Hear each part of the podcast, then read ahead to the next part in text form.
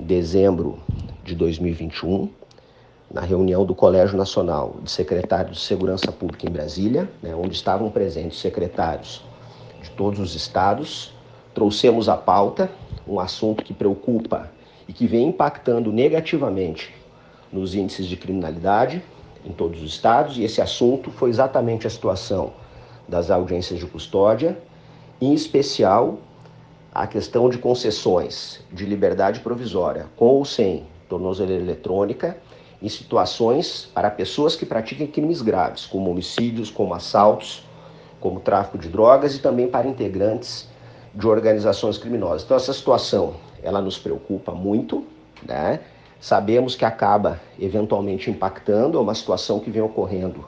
em grande parte do país. Em razão disso, né, nós instamos o ministro da Justiça para que ele estabeleça um diálogo com o CNJ, no sentido de tentarmos melhor disciplinar e, e evitar essas liberdades provisórias para pessoas que pratiquem crimes graves, até porque, caso vão para a rua, a tendência é que voltem a praticar crimes graves, como homicídios, como assaltos. E também outra situação que nós pedimos é para que o ministro da Justiça avalie o envio de um projeto de lei ao Congresso Nacional, disciplinando essa situação de audiências de custódia e concessões de liberdade provisória, no sentido de que haja limitações para a aplicação desses institutos em relação a pessoas que tenham sido presas pela prática de homicídios, de assaltos, de tráfico de drogas e por envolvimento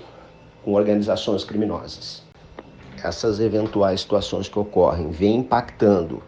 negativamente nos índices de criminalidade e nós, secretários de segurança, entendemos né, que, por uma questão de responsabilidade, temos que abrir com urgência esse debate.